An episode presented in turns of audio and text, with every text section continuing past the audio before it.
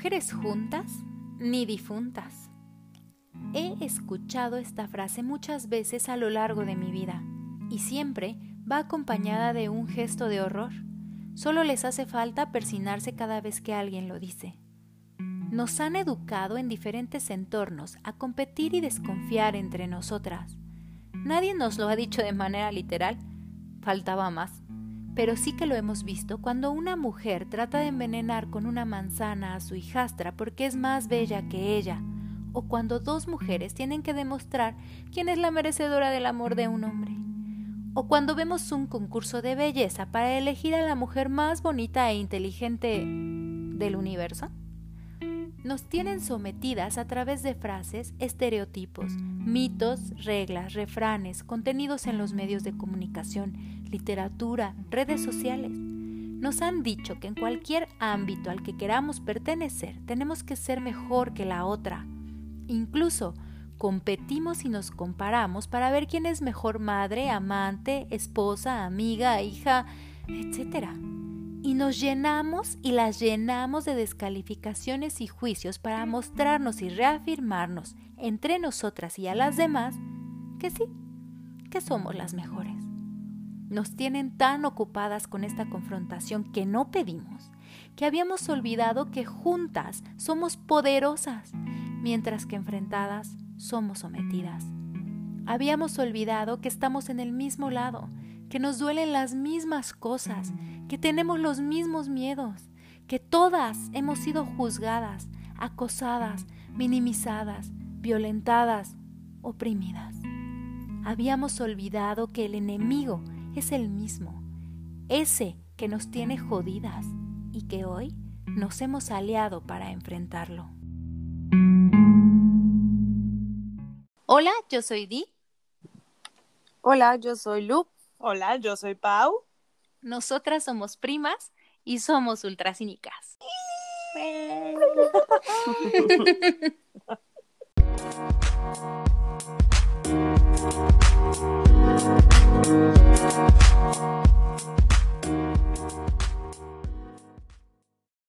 ¡Qué bonita editorial! Pues justo, o sea, como me, quiero volver ahorita mismo una de las Destiny's Childs y decirles a todas así de, oigan, recuerden que juntas somos más fuertes. Creo que es un tema muy mm, escabroso por todo esto que nos han enseñado, de que nosotras mismas somos competencia, de que no hagamos equipo, y se me hace la tontería más grande del universo, pero está tan enraizado que nos lo creemos desde chiquitas, entonces a sacarlo de nuestras células.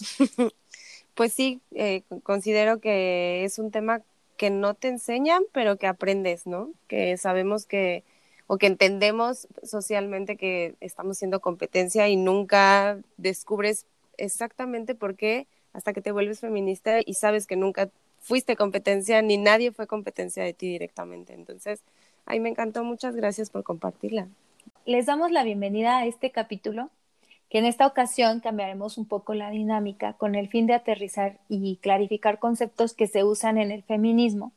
Y el día de hoy justo hablaremos de uno de los conceptos, que es sororidad, y pues empezaremos explicando qué es la sororidad yo encontré que para Teresa San Segundo, la eh, sororidad significa la solidaridad entre mujeres, empatía y que es el acercamiento de mujer entre mujer.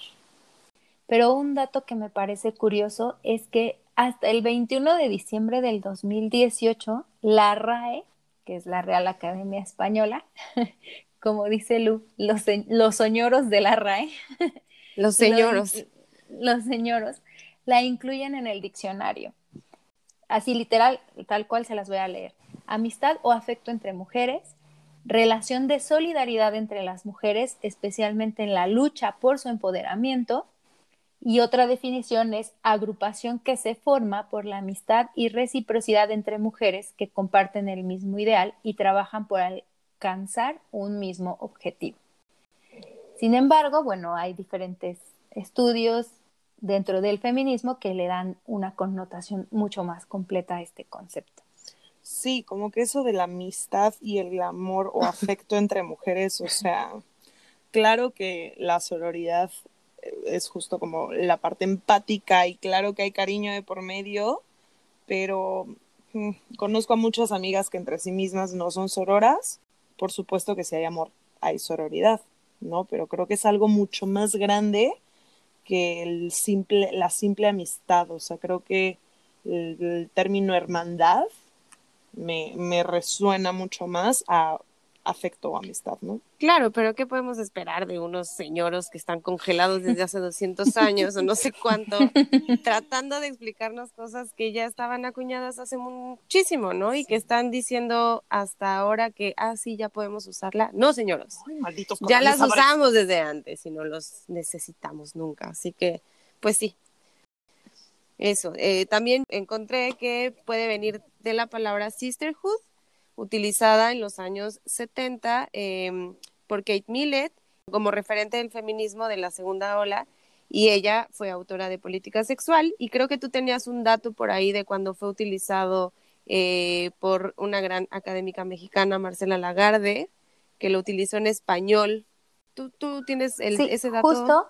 Eh, igualmente, bueno, antes de dar el dato de Marcela, otro dato curioso es que la primera persona que utiliza la palabra o el término sororidad es Miguel de Unamuno en 1921 en la novela Tía Tula, que él lo plantea como, bueno, si existe la palabra em, fraternidad, es esta hermandad entre hombres, ¿por qué no existía esta palabra de sororidad que fuera la hermandad entre mujeres? cabe destacar que él plantea este cuestionamiento, pero no le da ninguna perspectiva feminista a la palabra. Y en, y en 1989, eh, Marcela la utiliza por primera vez en español y justo la retoma de sisterhood en inglés y de sororité en francés. Y bueno, ella la define o considera que la sororidad es un pacto político entre mujeres feministas y que sirve de arma para eliminar las desigualdades de género.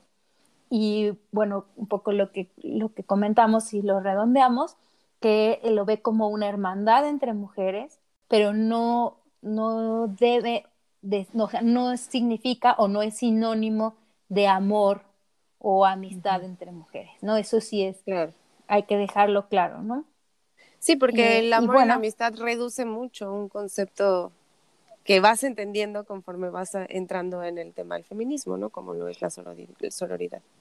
Exacto, porque ella también lo que dice es que podemos, como mujeres, podemos tener confrontaciones y diferentes posturas ideológicas, pero si somos sororas, vamos a construir con esas bases, con esas diferentes posturas y con estos eh, diferentes pensamientos, vamos a construir la base de nuestro empoderamiento femenino. Y bueno, pues con esta mm, esta pequeña introducción y esta pequeña, este pequeño aterrizaje de conceptos.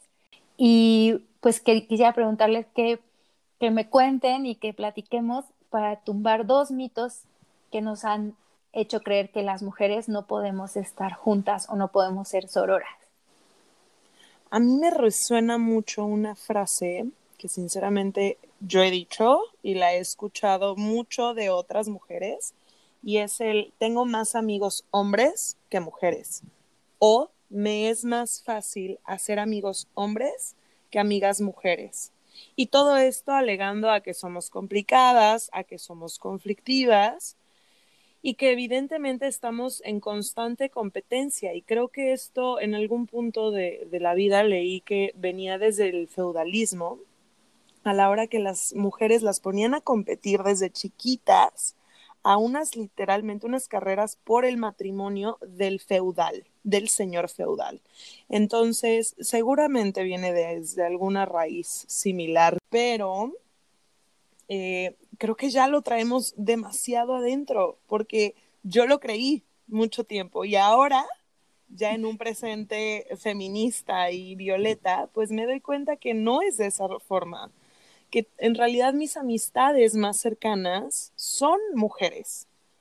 O sea, de un grupo de cinco personas, cuatro son mujeres. Entonces, hasta qué punto de verdad nos lo hemos creído y lo hemos ejercido. Totalmente lo ejercí durante la secundaria y pues hasta como que me pavoneaba, ¿no? Al respecto, así de, ay, no, es que para mí es más fácil y yo me llevaba mejor con los hombres y te sentías orgullosa, pero era una relación vacía, una relación que no era honesta, una relación que, que incluso no puedes compartir con ellos de la misma forma que puedes compartir con, con tus amigas mujeres, ¿no? Entonces, yo siento que, que, eso es directamente por la aprobación masculina, ¿no? Que hasta la fecha seguimos eh, viéndolo en otras mujeres, sobre todo porque entre ellos ya saben que ellos hacen esas cosas para ellos mismos, ¿no? O sea, nos andan tirando piropos por las calles para quedar bien con ellos y no para generar algo bueno en nosotras realmente. Entonces, este tema de, de, de estar peleadas entre nosotras como mujeres es básicamente estar aceptando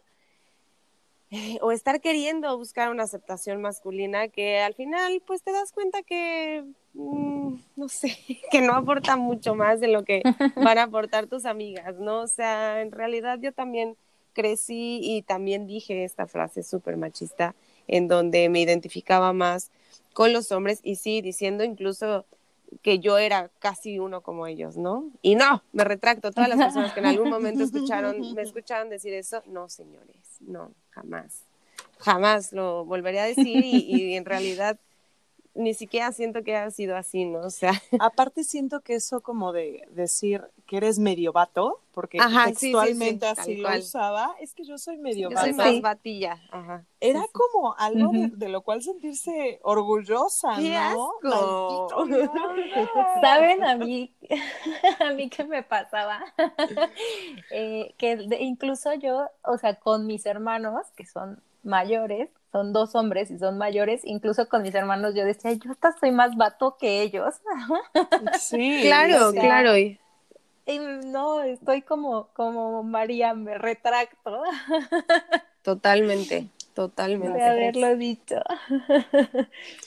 y mm, otra, eh, sumado a ese, a ese mito que yo también lo dije de, de que prefería tener amigos hombres que mujeres, porque todo lo que ya dijeron, eh, también yo decía que prefería trabajar con hombres, con equipos de hombres, o tener un jefe hombre, que con equipos de mujeres.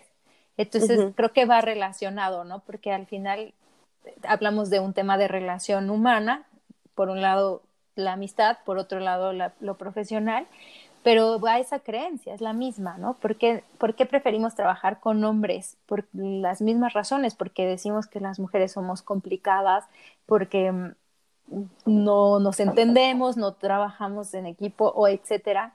Y, y pues la realidad es que no, también tenemos los mismos problemas y las mismas inquietudes en el tema laboral que nosotras mismas nos podemos comunicar y compartir. El patriarcado ha hecho eh, de estos puestos de poder de ellos. Totalmente. Mucho tiempo. Entonces también que nosotras dijéramos o pensáramos de esta forma, implicaba un tema eh, social de decir, ¿por qué va a haber una jefa mujer si a lo mejor si yo no soy esa jefa mujer, ¿no? O si no ha habido una jefa mujer, o si nosotras mismas estuviéramos aceptando inconsciente o conscientemente que una jefa mujer no sería tan buena como un jefe varón. Entonces, pues es puro patriarcado, amistades mías. Y creo que una vez que te vas poniendo las gafas moradas, creo que es de las cosas que notas de inmediato que dices, fuck, yo estaba ahí, yo estaba diciendo que era súper chido actuar como varón, como si como si actuaran de una sola forma muy distinta a la nuestra, ¿no? O sea, más bien creo que es, fui machista. Sí. ¿Qué actitud es eh, masculina o qué actitud es femenina? Ya vámonos construyendo más y más y más. Eso. Sí, el, ahora que dices eso, comparto eh, justo el, otro día hacía esta reflexión y la ponía en Twitter y justo decía, claro, claro que yo he hablado mal de otras mujeres y lo hice y, hoy me arrepiento y, no me da pena admitirlo. Pena me daría seguir haciéndolo, ¿no?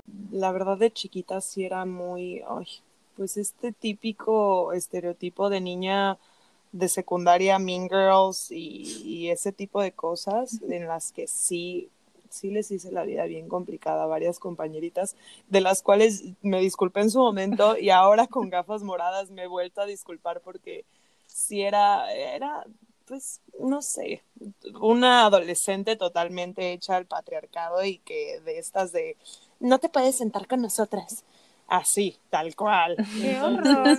Qué bueno que fui tu prima, güey, porque si no, no nos hubiéramos llevado. otra más que adorarme.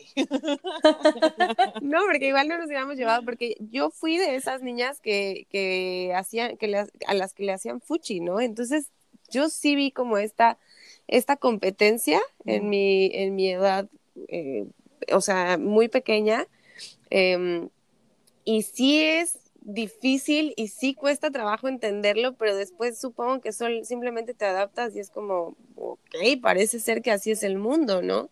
Y así me van a tratar estas morras y si, esta, y si con ellas no me puedo llevar bien, pues entonces me empiezo a llevar con los chiquillos que echan más desmadre, que a lo mejor no se van a dar cuenta de ciertas cosas, que no me, que no me van a hablar de las cosas que, que las niñas me estaban diciendo en ese momento, ¿no? Pero yo desde la primaria sí fue como o sea, sí recuerdo así a varias amigas en primaria, en secundaria, creo que en la prepa ya no me pasó, pero primaria y secundaria, eh, sí tuve compañeras a las que, por cierto, yo siempre admiré y hasta la fecha lo puedo decir, en esos momentos las admiraba, que me hicieron feos en algún punto, o sea, éramos amigas y fue como de, no, ya no, y que estás fea y que no sé qué, entonces, no sé, es difícil también. Pues es que nos hacían competir desde chiquititas. Es horrible. Es tal cual es eso, es una competencia por ver quién es la más popular, por ver quién es la más bonita, por quién tiene el mejor novio, quién es lo que sea. Y nos hacemos mierda entre mujeres por alcanzar ese, ese punto culminante de jerarquía patriarcal estúpida entre mujeres y nos vamos haciendo mierda entre nosotras y a nosotras mismas. Porque por supuesto que nuestra autoestima, al ser un adolescente de esas, estaba por los suelos, porque tampoco tienes amor propio y pues, haces que todo a tu alrededor se contamine. Totalmente. Bueno, yo tengo aquí una experiencia muy fuerte que me, creo que me gustaría compartir. Tengo una prima de mi edad eh, por el lado materno y crecimos juntas y siempre había comparaciones de que, digamos, yo era la, la de las buenas calificaciones, la inteligente y era ella, no le iba tan bien en la escuela, pero digamos que en educación física y deportes, pues le iba bien, ¿no?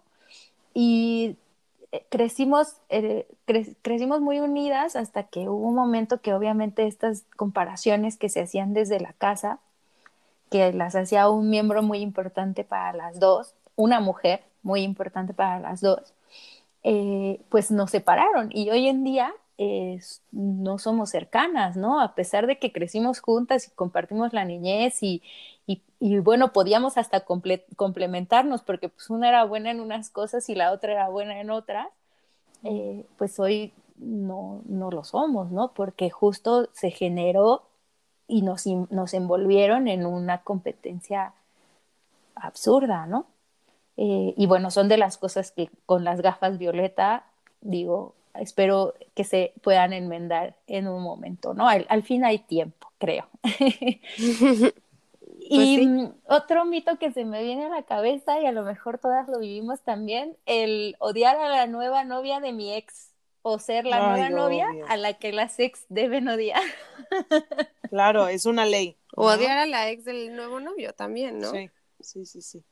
Todas las relaciones que no seas tú, pasadas y futuras, o sea, son detestadas. Y aparte, o sea, se contamina con las amigas. O sea, a mí sí me ha pasado y en últimamente, que de repente se ay, es que es la exnovia y la odio, y es como, güey, ¿qué te ha hecho? Nada, existir, y es como, ¿y por qué la odias? O sea, ¿cuál es tu problema? Pero de nuevo vuelvo a esto de la competencia, y saben que creo que aparte de ser un tema patriarcal, creo que sí es un tema capitalista porque también sé que a los hombres los enseñan a competir de diferente forma y con mucha más fraternidad, porque como hemos visto ahorita comentando eh, sobre la historia de la palabra, la palabra fraternidad lleva mucho más tiempo funcionando y a los hombres les enseñan a hacer equipo en el deporte y de otras muchas formas, ¿no? Pero sí creo que aún así como sociedad vivimos en una constante competencia que espero en un punto entendamos que así no funciona el mundo, el mundo funciona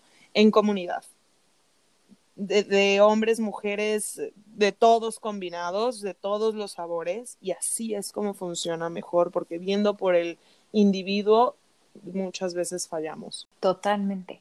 Y bueno, hay muchísimos más, ¿no? Y muchas expresiones y muchas eh, actitudes y cosas que hemos vivido todas. Em, pero bueno, con esto preguntarles en una experiencia en donde han vivido la sororidad, ya sea que ustedes lo hayan hecho o alguien haya sido sorora con ustedes, o si hubiéramos conocido este concepto o si hubiéramos conocido sobre la hermandad entre mujeres, ¿qué hubiera sido más fácil? Yo creo que reflexionando ahora eh, como feminista, como mujer adulta, creo que siempre siempre fui bastante sorora, o sea, como que reflexionando y cayendo en cuenta en, justo lo que les decía, ¿no? Que yo era la niña a la que las otras niñas le hacían medio feo y, que ya en momentos más, más adelante, a lo mejor a mí, no sé, en, estos temas sociales estuve en mejores lugares o lo que fuera, pues, ¿no? Que, pero nunca me, me vi involucrada en temas de, de hacerle la vida imposible a otra mujer o de querer molestarla solo porque andaba con alguien que me gustaba o um, con una amiga o yo qué sé. Entonces, eh, creo que el acto más ororo que, que, todas hemos practicado y que seguramente a todas nos ha tocado formar parte de él de una u otra forma es el compartir o el regalar las toallas sanitarias, ¿no? O sea, siempre, siempre pasa, creo que el, el acto más ororo ocurre en los baños de mujeres. ¿No? Desde el, güey, me acaba de bajar, no traigo, alguien va a traer. O sea, aunque sea tu enemiga, capaz que no te la da directamente ella, pero tu amiga va a hacer conseguírtela, ¿no? Y eso ya es un acto de sororidad incluso para aquella a la que no le caes bien. Y yo como acto sororo, pues he acompañado a varias de mis amigas y, conocidas que se han acercado, sobre todo ya en épocas más recientes, con temas de de saber cómo proceder para realizarse un aborto, por ejemplo, ¿no? O a dónde acudir y todo esto. Y, y me hace sentir muy bien, me hace sentir muy contenta que, que de alguna forma siento que estoy haciendo las cosas bien, que estoy siendo como súper transparente en, en, mi forma de pensar y de apoyar, que, que me han buscado pues personas que a lo mejor no pensé que me buscarían jamás para eso, ¿no? Que, que no me buscan para echar una chela nunca, pero me buscaron en algún punto cuando se sintieron mm. en, en una necesidad así de importante. Entonces, pues creo que algo he estado haciendo bien y sí creo que, que desde pequeña busqué ser sorora. sin quererlo. has hecho muchas cosas. Sí. Ay, pues sí. Creo, retomando un poquito lo de los baños, ahorita caí en cuenta también el baño de las mujeres en un antro, en un bar, es un espacio sagrado. Bueno, creo que en cualquier lado, un baño de mujeres es un espacio donde de verdad todas, sin importar de dónde vengas, qué estés haciendo, qué te esté pasando, siempre todas nos ayudamos. Así de repente sale alguien con el cierre hasta abajo y es decir, e inmediatamente ni lo pide y ya alguien se lo está subiendo. Si alguien se siente mal, inmediatamente se le ayuda. Sí, siéntela, siéntela. Claro, y entre todas, aunque no nos conozcamos, le estás deteniendo el pelo, la limpias, ya le dices, oye, es que te manchaste el diente, o le metes la etiqueta.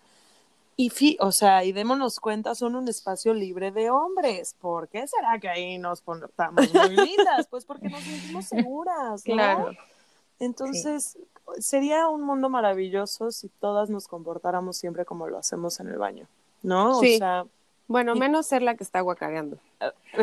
Eso sí. También, pero bueno, todo puede pasar en esta vida. Tú no sabes capaz que se intoxicó con un camarón. Creo que también todas hemos pasado por eso. Claro, algunas veces estás abajo vomitando y algunas veces estás arriba deteniendo, el pelo. claro. That's life. Una vez me pasó, les voy a contar una anécdota porque me acaba de venir a la mente. Me pasó con una mujer que amé muchísimo. Después hablaremos de las rupturas amorosas entre amigas. Em, y ella estaba muy borracha ya porque nos habíamos tomado un último shot de mezcal y a ella no le gustó, entonces corrió al baño del bar en el que estábamos y se mete, entonces yo voy detrás de ella, ella empieza a vomitar en la taza, yo le jalo el pelo, no, luego, luego, no estaba tan borracha, pero sí le jalé el pelo para que no se le cayera la cara. Y al jalarle el pelo, pues sin querer veo el vómito que está sacando. y yo me pongo a vomitar en el bote de basura a un lado con ella. y entonces esta morra así vomitando, yo con su pelo sostenido, y yo vomitando en el bote, y solo volteó un poco y me dijo, ¿estás vomitando? Y yo, ya, vomitando ahí las dos. Fue un acto, o sea, queríamos reírnos, pero estás en la vomitada y también quieres llorar porque se siente horrible, entonces Ay, no, terminamos de vomitar y nos salimos y afuera del baño, así un ataque de risa. Ay, no, estuvo muy chido, muy Sororidad nivel diosa. Tú vomitas, pues yo vomito. Vomito contigo. No, me acuerdo que hasta le reclamé así de, güey, se me va a bajar la peda por tu culpa. Ay, qué bonitas anécdotas de baño. Deberíamos de pedirles a las, lágrima. a las oyentas que nos manden anécdotas chidas de baños, ¿no? Estaría padre. Ay, bonito. Ay, ay, ay, ay. Bueno, yo tengo dos anécdotas de sororidad que en lo personal una de ellas me, me retumba todavía porque todavía no se soluciona. Pero bueno, la primera fue una vez que llegaba a casa de una amiga y me bajé del bus y en la parada había una pareja discutiendo. Pero se veían discutiendo feo.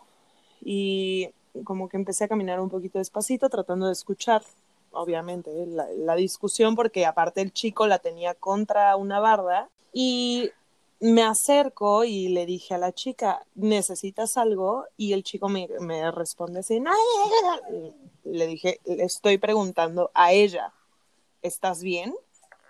Y me respondió, no, estamos peleando, él me quiere quitar a mi hijo, quiere que le dé dinero, yo no quiero, ya me quiero ir. Y pues bueno, Pau Pino se metió hasta los dientes en ese pleito. Estuve como una hora tratando de separarlos y tratando de que el tipo la dejara en paz, pero aparte la gente me veía en la calle así como de esta, ¿qué está haciendo? Porque aparte, o sea, era, era muy clara la diferencia que yo no tenía nada que hacer ahí por la actitud de ella, ella agarrándome a mí y él tratándose de meter entre las dos y ay, fue muy catastrófico, terminó involucrándose también la policía. Eh, el tipo se echó a correr y luego lo siguieron los policías porque ya estaba agrediendo y bueno, fue, fue muy estresante, pero fue de esas veces que dices, si yo estuviera en la situación de ella, me hubiera gustado que alguien hiciera algo. Claro. Y creo que de eso va la, la sororidad, de sentirte empática. Eh, si por mí hubiera sido, en ese momento le suelto tres putazos al, al idiota este y bye. Pero sé con la experiencia que te va dando la vida, que esa no es la solución. O sea, que no sabes al final de cuentas la relación que existe entre ellos dos y que a lo mejor si yo reacciono de esa forma, pues causo algo completamente opuesto a lo que quiero, ¿no? Que es que ella esté bien.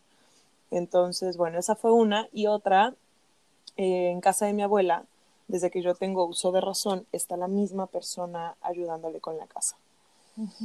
Y pues bueno, eh, ella, ya después de muchos años, yo me enteré que esta persona ya lleva trabajando en casa de mi abuela más de 25 años y pues solo tiene dos días de descanso al mes y un sueldo mínimo y pues prácticamente es una esclava doméstica, ¿no? Entonces, eh, hace no mucho me decidí acercar a ella, porque aparte yo soy la única que la, trata como persona dentro de, de, mi familia nuclear.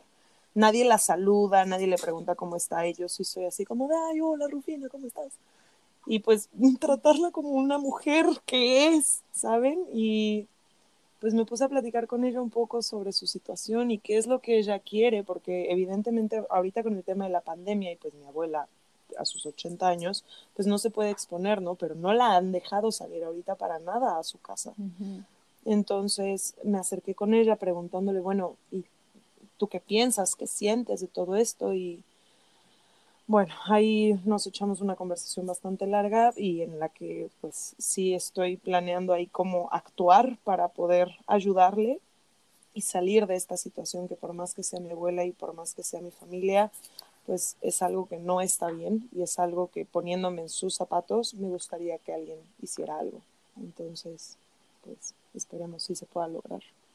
en mi caso tengo, bueno, ahora se me vino a la mente un acto de sororidad que recibí de María justamente cuando me enseñaste a manejar. Yo tenía 16. Tenía 16 años. Pero, es que nadie te quería enseñar, güey. Tu hermano súper groseros, que no podían, que no sé qué. Tu mamá tampoco quería, creo. Y yo, pues yo te Mm. enseño. Y tú naciste ya manejando. Yo nací entonces. manejando. Sí, sí, sí. O sea, yo manejé la ambulancia de regreso a mi casa.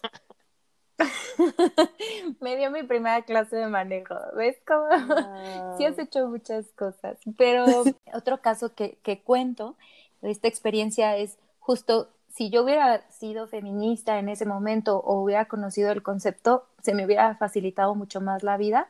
Justo fue en el trabajo que éramos un equipo de puras mujeres liderado por una mujer y ella, eh, pues con todos los comportamientos de una líder mujer en el sistema patriarcal, ¿no? Eh, entonces, que replican todos estos comportamientos machistas. Y bueno, al principio cuando yo entré a ese trabajo y me decían, es que ella solo contrata mujeres, yo decía, wow, pues sí, porque ella es mujer y nos empodera y, y nos apoya. No, después de un tiempo me di cuenta que solo contrataba mujeres porque nos sometía y nos sobajaba y nos eh, criticaba y nos, nos confrontaba entre el equipo, con todo y que el equipo, eh, eh, todo lo que trabajábamos era para que ella se luciera, ¿no? Y, y ella obtuviera los resultados. Y, y pues fueron años muy difíciles porque al final teníamos todas que trabajar juntas eh, bajo esa, ese liderazgo y bajo esa falta de sororidad, ¿no? Eh, y bueno, que yo hoy lo reflexiono y digo, gracias al feminismo también me he dado cuenta que qué es lo que no voy a permitir. Y un poco hablábamos al inicio, ¿no? Sororidad no significa amarnos y, y, ser amigas. Sororidad es justo también no aceptar estos comportamientos machistas y misóginos de otras mujeres hacia, hacia nosotras, ¿no? Y, y otro, creo que otro, otro caso, otra experiencia de sororidad, pues es justo este podcast con ustedes dos. Sí. Ay, sí. Fueron muy sororas en seguirme el cuento. Sí. Sí, y que la intención también sea, eh, pues, que más mujeres puedan conocer todo esto que, que estamos viviendo y que, pues, eh, sigamos construyendo, ¿no? Ay, que sepan que aunque tengamos diferentes posturas dentro del feminismo, porque hay muchas ramas, el objetivo, hermanas, es el mismo, que se caiga el patriarcado. Sí, qué sí. Oigan, ¿qué acto más horror el que hicieron las chicas con lo de la comisión, eh, tomando la Comisión Nacional de Derechos Humanos, no? Claro. Yo veo las fotos y es como, wow, wow, wow. Se hizo historia. Sí. sí. El 4 de septiembre. Venga, sí. hermanas. Desde el 3 fue mi regalo de cumpleaños. Ay, sí.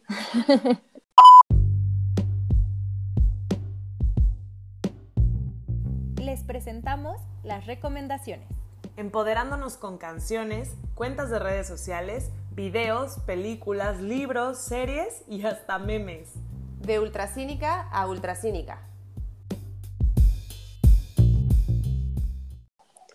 Pues yo quiero recomendar una película que se ha vuelto eh, de culto feminista por la época en la que fue presentada, que fue en 1991. Exactamente se estrenó el 24 de mayo de 1991, protagonizada por Gina Davis y Susan Sarandon como Telma y Luis. Se las súper recomiendo, si ya la vieron, hay que volver a verla este fin de semana, porque me parece una película que mmm, por la época está mostrando de entrada principales mujeres, que ya fue bastante criticado en su momento, y lo otro, sí, temas muy sororos, ¿no? Eh, le disparan a un güey que intenta violar a una de ellas y es yo creo que una de las escenas más chingonas de toda la película y en general me parece que esa aventura que viven las dos es hermosa, me encantaría. O sea, no me encantaría atravesar por algo así, pero sí como vivir toda la demás aventura. Mm, es muy bella. Sí. Bueno, yo quiero recomendar dos cosas. Una es la serie hermosa de Grey's Anatomy. la amamos en este Somos podcast. fans. Ay, sí. Me encanta la relación de Christina y Meredith porque siendo tan diferentes una de la otra y queriendo cosas tan distintas en la vida, siempre se mantienen juntas y siempre se apoyan, diciéndose sus netas con todos sus colores e incluso peleándose en algunos puntos, pero manteniéndose juntas incluso peleadas. Y creo que ese es uno de los actos sororos y de amistad más grandes que puede haber. O sea, el entender que la otra persona es diferente a ti y quererla con eso, no a pesar de eso, porque siento que las diferencias nos hacen más grandes, sino quererla así tal cual. Entonces, véanla. Nosotras, de hecho, ahorita la estamos reviendo y vamos en la octava temporada, que es justo cuando Meredith ya va a tener a su bebé y Cristina quiere hacerse un aborto. Entonces, ¿qué más que, que, que demuestre la sororidad que esto, ¿no? Las posturas y los deseos tan diferentes, pero que una está siempre con la otra. Y la otra cosa es que creo que el sentirnos más fuertes físicamente es un acto de amor propio y que aparte nos puede empujar mucho hacia la sororidad y qué mejor que hacerlo a través de música feminista. Así que tengo un playlist que está en Spotify que se llama Amazona Train. Les vamos a dejar el link para que lo escuchen y nos manden canciones como eh, que justamente te den ese power para entrenar con toda la actitud, ya sea que entrenes lo que sea, fu eh, fuerza, resistencia, corras, brinques, hagas yoga, lo que quieras, pero pásanos todas estas rolas y ahí ya hay bastantes, ya hay como nueve horas de música, así que bueno, para que la escuchen y se empoderen y tumbemos juntas el patriarcado. Moviendo el bote. Sí. Eso. Yo quiero hacerles una recomendación. También es una película de 1989. También es protagonizada por Susan Sarandon, así que pueden echarse el maratón de Susan Sarandon de fin de semana. Eh, sale ella, sale Cher y sale Michelle Pfeiffer, tres grandes. La película se llama Las Brujas de Eastwick y sale Jack Nicholson también. Y son tres mujeres que viven con Jack Nicholson y él es un brujo, entonces las tiene llenas de lujos y de caprichos y de sensualidad. Y bueno, un día estas mujeres deciden rebelarse y la película es maravillosa y justo marca esta diferencia de cuando están en competencia por eh, ver quién gana el amor del hombre y el después cuando se unen y son mucho más fuertes. Entonces, tiene una propuesta muy interesante y véanla también. Maratón este fin de semana Ay, o sí. qué? Sí, de Grace, series, películas de los 80s, 90s. Ay, sí, me Sí. encanta. Y bueno, pues muchas gracias por estar una vez más con nosotras, escuchándonos. Eh, les compartiremos como siempre las recomendaciones y pues les mando un beso. Las quiero mucho. De verdad, muchas, muchas gracias por este espacio y compartir Au. anécdotas y experiencias. Gracias a ti, Di, te amo. Yo también. Muchas gracias, chicas, las amo mucho. Gracias a quienes nos escuchan. Mamá, te amo. si llegaste Yo este también, punto, me lo tía. vas a decir. Ay, sí, te amamos. Es la prueba, es la prueba de oro. A ver Sí, si- es la si prueba nos de- escucha de, que completa. si nos escucha. O sea, sí. Las amo. Cuídense mucho. Igual, bye.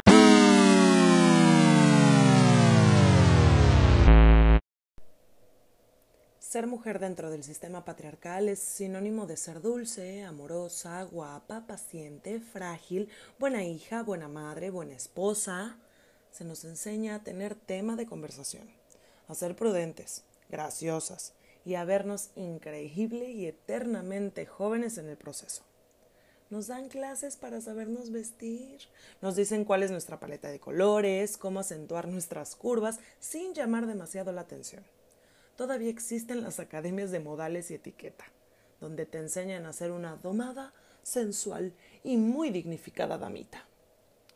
calladita te ves más bonita, por si dices lo que piensas. O si piensas demasiado, también está su opuesto. Estás muy bonita para estar leyendo ese libro. O esa carrera es para hombres. Si eres demasiado libre, necesitas quien te jale la rienda. Nos dicen que cada segundo cuenta con el famosísimo ya se te está yendo el tren. Y al final todo se basa en nuestro físico con ideas como si te vistes así nadie te va a tomar en serio. Estas frases nos han llevado a querer ser siempre las mejores, educarnos más y además sacar las mejores calificaciones. Hemos tomado un sinfín de cursos de todo lo que tenga un valor curricular. Tenemos maestrías, diplomados y doctorados. Todo esto montadas en unos espectaculares tacones de aguja de no menos de 10 centímetros. Somos mayoría como estudiantes en las universidades, pero seguimos ocupando menos puestos de catedráticas y directivas, además de que en estos puestos ganamos 10% menos salario que ellos. Todas nos hemos topado con un checklist eterno de todo lo que debemos ser y hacer para ser mujeres profesionales con voz y voto. A esto súmale el jefe acosador, el compañero que te roba la idea o el diseño, la brecha salarial, el tener que cuidar las formas en que pides las cosas para no tener la imagen de mandona y evitar que te pregunten si estás en tus días. Lo que hagamos parece no ser suficiente para ser parte del gremio reconocido en el ámbito en el que nos desarrollemos, porque se conocen más pintores hombres, más ingenieros, más escritores, se les toma más en serio a los compositores, políticos o abogados masculinos. A las actrices se les pregunta por su físico más que por sus carreras. Los currículums se titulan con de quién eres esposa o pareja. Hemos dejado y hasta eliminado los nombres de mujeres en publicaciones e investigaciones, ya sea por robo o incluso por beneficio de la misma. Con esto hemos obtenido que no confiamos en nuestras capacidades y nos hemos comprado el que no somos lo suficientemente buenas o no estamos preparadas para brillar. Hasta manejamos el perfeccionismo como una cualidad más que como una inseguridad que no nos permite publicar o hasta compartir una idea. En este episodio compartiremos con dos grandes historiadoras del arte y estudiosas de la comunicación.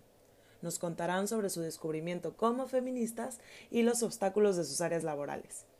Obvio, con una perspectiva violeta.